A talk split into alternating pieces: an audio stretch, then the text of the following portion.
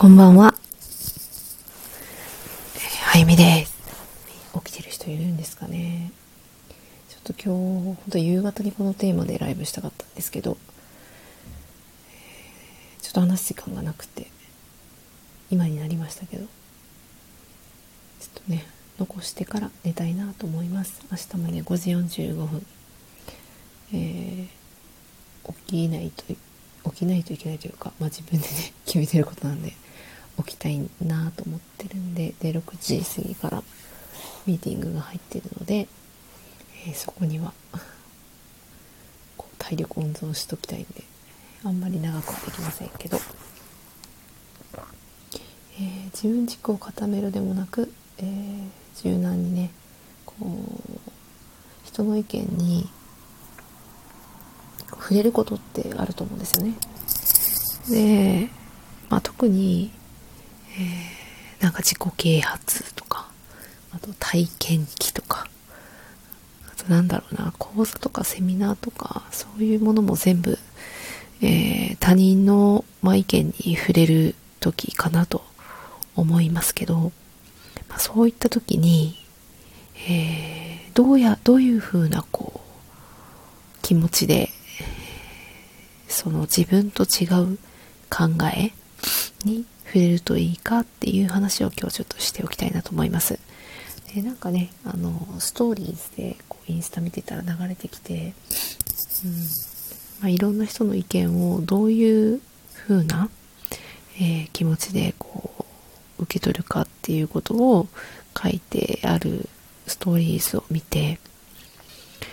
基本、その人の意見を聞くことっていうのが悪いわけではないですよね。で、自分軸っていうのが今流行ってるような気しますけど、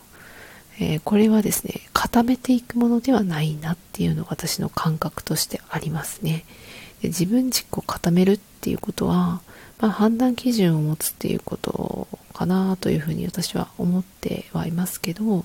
その判断基準でさえも、えー変わるものなんじゃないかなって思ってるし、その変わるために、えーその他人のね、意見に、人様の意見に、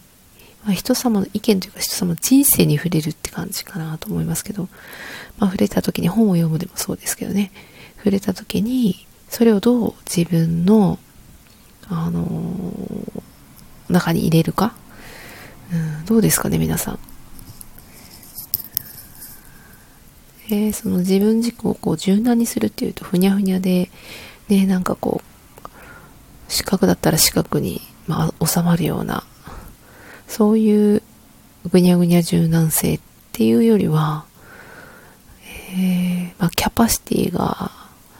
ね、こう、だんだん広がっていくイメージかなと思いますけれども、えー聞いてくださっている方の、あれが出てこないですね。名前が、すごい、なんでだろう。まあいいや。えー、その中で、他人の意見に触れたときに、まあどういうふうに自分が受け取るかっていうと、まあ最近ね、視点視座、視野っていう言葉を、まあ、まあ腹落ちして認識したっていう出来事があって、で、まさに、えーこう本を読んだり、誰かの話を聞いたり、えーそういったことって視点を増やすっていうことに、まあ他ならないなっていうのを最近感じています。なので、正直私の中で他人、他の人の意見を、まあ聞いたときに、えーまあ一つの視点になる場合は、まあそれだけかなっていうふうに思っていて、それが、まあ自分軸をこう固めるのもちょっと違うんですけど、まあその、基準として採用っていうことではないっていうですね。なので、ひとまず、あのーあ、そういう観点があるんだなっていう、点を打つっていう、そういう意味では、いろんな人の話聞くのはすごくいいなと思います。で、なんでその点を打つことが重要かっていうと、点を打たないと線もつなげないっていうね。なので、その狭い範囲の中で点があるからこそ、こそそこに向かって繋いでいくことができるっていうふうに私は思っていて、なんかないですかね、こう、なんかあのこととあのことと、なんか関連してるような気がするけど、うーん、もやもや、みたいな。そういった時に、あのー話をねふと聞いた。それでなんかつながったみたいな。これこれみたいなね。そういう経験ないかなないですかね、うん、私はなんか特になんか分かりにくい、えー、まあ、体の話をされる。となんとなくなんか腑に落ちたようでなんか腑に落ちない時とかあって理解が浅くてですね。そうした時にもう一つこうつなぎになるような学びをするとそれがつながったりとか。でそのつながったからこそ腹落ちして理解できるので実践としてそれをやっていけるっていうですね。で全てのそういう学問がすぐ実践できるほどのこう理解がすぐパッといくような簡単なものばかりではないのでどういう意味かなってずっと考えてることってやっぱいっぱいあるんですよね私は今。でそれを理解した時にあちょっとやってみようかなってだから簡単にやってみようかなっていうものばっかりではないんじゃないかなと思います。でそれを知って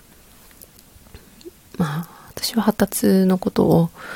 えー、まあ、子育ての中だったり、まあ、人生生きていくのにすごく知ると、まあ、生きやすかったりするんで自分のことがわかるっていうかなのでそういうことをお伝えしたりしてるんですけど、ま、それをね日常生活の中でより実践するっていうことをやっていて特に、まこれを観点を持つことがポイントになってくるのでなんかこうなんかをこうずっと運動やってるとかそういうことではないんですよね。だからその観点を通してその発達っていう成長発達っていうのを見ていってあこういうふうに気づくこういうふうにやりたいって思った時にあその人がいかにこう行動を取りやすい選択肢を取れるかみたいなそうした時に、えー、すごく発達の視点っていうのは役立つ、えー、脳にもですねこう聞き脳みたいなのがあってまあ、手もね、右利き、左利き、足も右利き、左利きあるんですけど、目も耳も全部あるんですよね。まあ、そういうのを知っとくと、まあ、右、あの、まあ、血液が通らないぐらいの、まテンションで、なんかね、知識としてあってもいいのかなって思いますけど、血液型は、私の中では、あの、あんまり参考にならないけども、その脳のプロファイリングっていうドミナンスファクターっていう考え方に関しては、もうとってもその自分がストレスかかった時の行動パターンっていうのが見えるんで、まあ、できなくなった自分に気づきやすい。そうした時に何すればいいかっていう、あの、再現性のある、こう、対処方法っていうのを自分で知っておくと、今どういう状態にあるかっていうのもわかるし、何をすればこう回復していくかっていうのもわかるんで、まあそういうことに使えるし、あとは、それだけじゃないんですね。自分を知るっていうツールは。なのでまあそういう体の変化って起きてるんで、気づきやすい。ちゃんと意識そこに観点を持っていれば。だからこそ私は今発達っていうものを学んで、それで観点として点を打っている。で、その線を結ぶのは、まあ、実体験であったり、またその違う学びをすることでこう結びついていったり、やっぱ実践するのが一番こう、バッとこう、神経がですね、通るようなイメージ。まあ実際私は神経がこうね、ビヨビヨってね、あのシナプスが出てみたいなの まあ本当にあの動画上の、ね、映像でしか見たことないんですけど、まあ、まさに皆さんが見たことあるあのシナプスからねこう神経突起みたいなのがビヨーンって出てつながっていく感じ。つながった瞬間に、ま、できたとかね、あ、分かったとかね、そういうことが起こるんですけど、まあ、そういう神経が通る作業っていうのを、まあ、やると、あの観点打ったところがやっぱ起点となってまた広がっていくっていうことが起こるなっていうふうに思います。だから観点を増やしていくっていうのは、まあ、ちょっと平面的なんですよね、考え方が。これもなんかちょっと抽象度が高い話なんで、えー、抽象度が低い話なんで、わかりにくいかもしれないですけど、まあ、点と線って平面じゃないですか。書くと。あの空中にこう点打って紙の上の点に線を引くってちょっと難しくないですか？まあもうすぐなんかねテクノロジー的なものでできるのかもしれないですけど紙と鉛筆があって点を打って線を引くっていうと、まあ、2次元の世界になってくると思うんですよね平面の。でも本来であれば3次元だったり4次元だったりっていう次元数っていうのは多いはずなんですよね。かつ、まあ、見える世界だけで、え、判断するとまあそういうことになるし見えない世界だけで見えない世界も含むともう本当に次元数っていうのが変わるっていうねそうなった時にこうなんか奥行きみたいなのが出てくる。わかりますかね。奥行きをどうやって捉えるかって考えると今度はその視点だけじゃなく、まあ、こう広さ的に、まあ、これも二次元の世界ですけど広さ的に点をこう幅広く打っていく二次元ですね。こうスーッと切ったこのねあのワンカットの平面上。なので横から見るとピラピラだったりとか全く違う形だったりとかするっていうのにも平面で切って広げていくから食食を勉強して食を広く勉強していっても食なんですよね。あそこに、まあ、層ができたり奥行きができる時に、まあ、体のメカニズム知ったりとかってすると今度奥行きが出てくるあこれとこれがつながるからこの栄養素が必要なんだとかねこれとこれが結びつくからこのこの殻ができるんだとかそういうことが分かってくるじゃないですか。まあそれでもね、まあ、ちょっと二次元チックだなと思いますけどじゃあそこから、うん、じゃあ今この体のですねちょっと喉が痛いとか熱が出ているっていう状態をどういうことが起こってるのかなっていうのを、まあ、普通はあの体の中になんか菌が入ってとか炎症を起こしてっていうこうもう本当に二次元的な考え方だけどそれに、まあ、ちょっと気を落とすようなことをしてないか、まあ、経絡的な考え方ですけどか、まあ、排出と考えてそのね気が上がってしまうとかよくね言うんですけどそういう状態にないか？とか。そうするとちょっとこう切り口が変わってくるじゃないですか。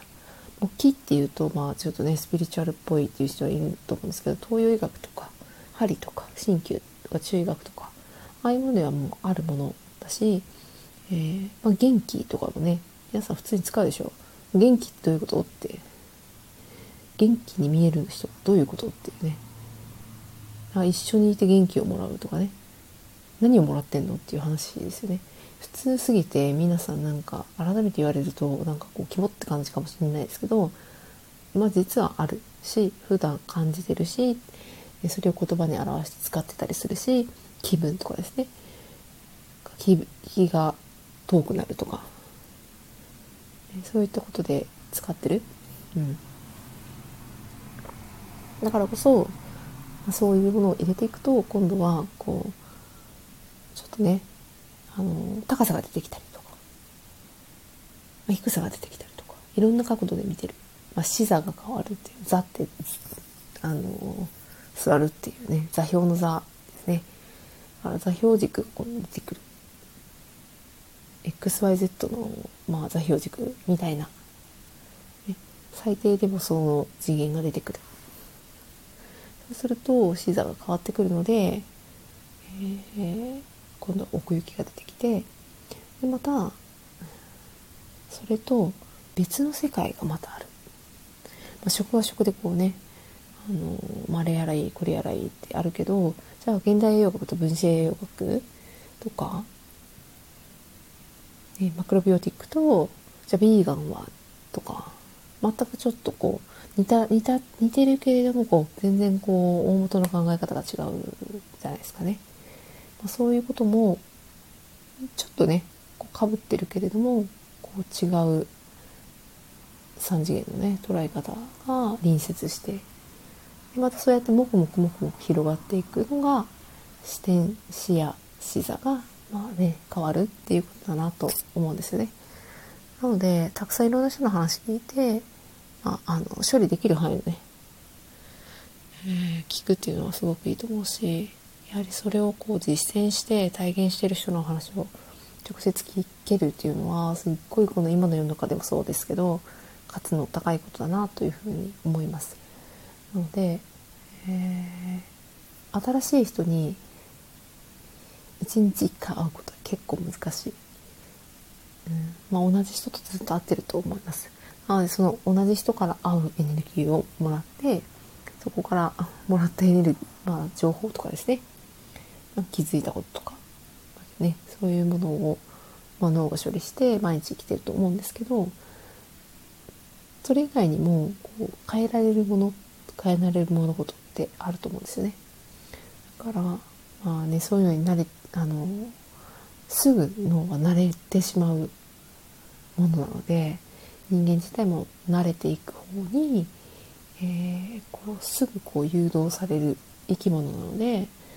そういうところを理解すると私はなんかもう普段からなんかこう変化をあえて取る。まあもう本当になんか簡単なところで言うとなんかね食事を作る。スーパーに行って何か買うっていう時に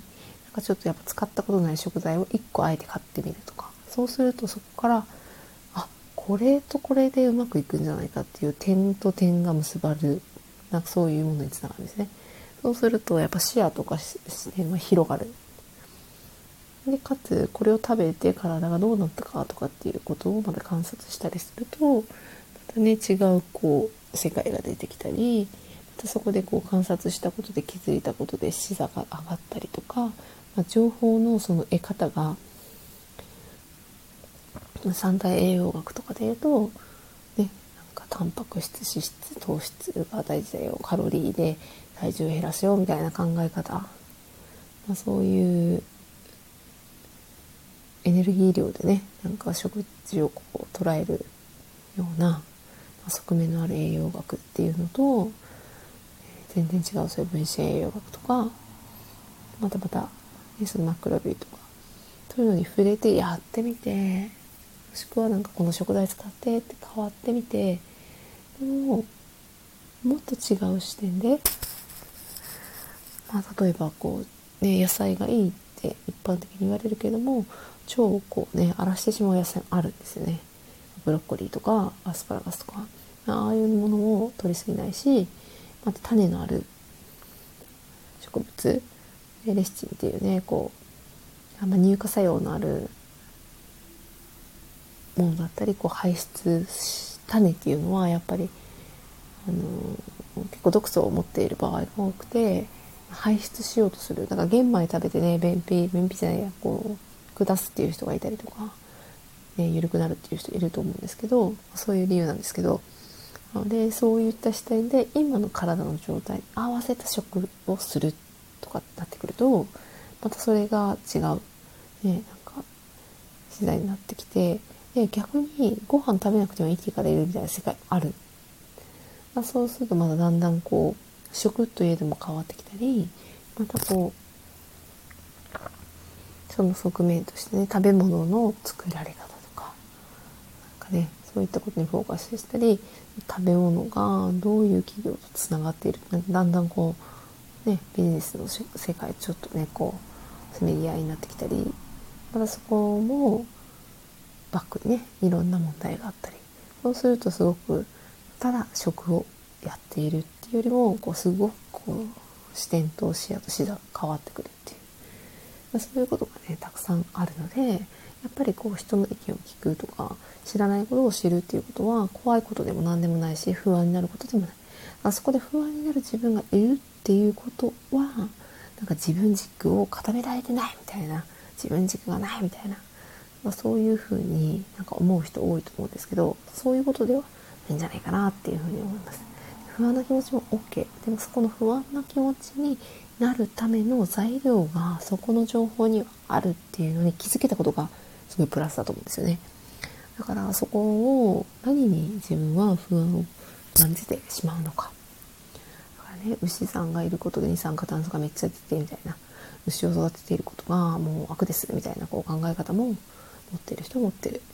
で、えー、二酸化炭素をこう工場で吐くよりも牛がこうね呼気から出してる二酸化炭素量の方が数倍多くて、まあ、牛を食べない方がいいみたいなそういうふうに考え方を持ってる人もいるんですけど、まあ、それはそれでいいと思うんですよね。まあ、そういう人の考え方なんでいいと思うんですけどそういったこともね不安のその助長する情報の一つ。そこをどう捉えてその不安と向き合っていくか。自分が、ね、食べないだけでもちょっとの量だから他の人がねもっと食べて食べないようにしてくれないと世の中はもっと悪くなってしまうんではないかっつって。でも本当にそうなのっていうところをその人はそのねもらっただけの情報だけで判断してるんで自分で調べたりとか本当にそうなのかなとか牛を目の前にしてそういうことが言えるのかなとかね。作られてしまっている人たちそれで生活している人がいるっていうところまで見えてるのかなとかね、なんかそういったこともトータルで考えられるそのバランス力っていうのはねすごい重要だなって思いますね。なので、えー、まあ、自分軸を固めるっていうよりも柔軟性を高く、えー、まあ、できれば許容こう許容範囲がね広いとすごい自分自身が楽楽だって思いますしそこには確固たるそのやっぱり、まあ、たくさんの視点と視野と視座の高さそれを持っておくとすごくなんかこういろんなことでなんかもう振り回されないしかつびっくりしない、まあ、視座が高いっていうことはいろんな角度から見るっていうことなのでいろんなものにこう出会ってきたわけなんですよきっと。まあ、それがただのこう話だったかもしれないし話というよりはあのー、実体験でもうびっくりするようなことをこう体験したっていうことかもしれないけど別にこう怖いことでも何でもないんですよね。それをこうどう次そうならないように生かしていくかとかまた来た時にこうやって対処するかっていうことを考えればいいだけなんですよね。だからそこに不安がついてくるっていうことは、まあ、私がいつも発達で話してるように体自身体の中にその不安を感じやすい要素が、まあ、実はあるんじゃないかなっていうね、まあ、そういう世の中ですからね今ね世の中で、まあ、その不安にさらされてもおかしくないような、体の状態になっていたりもうねあの受胎9週目っていうね赤ちゃんが生まれる前の手足ががピュッて入った親指ぐらいの、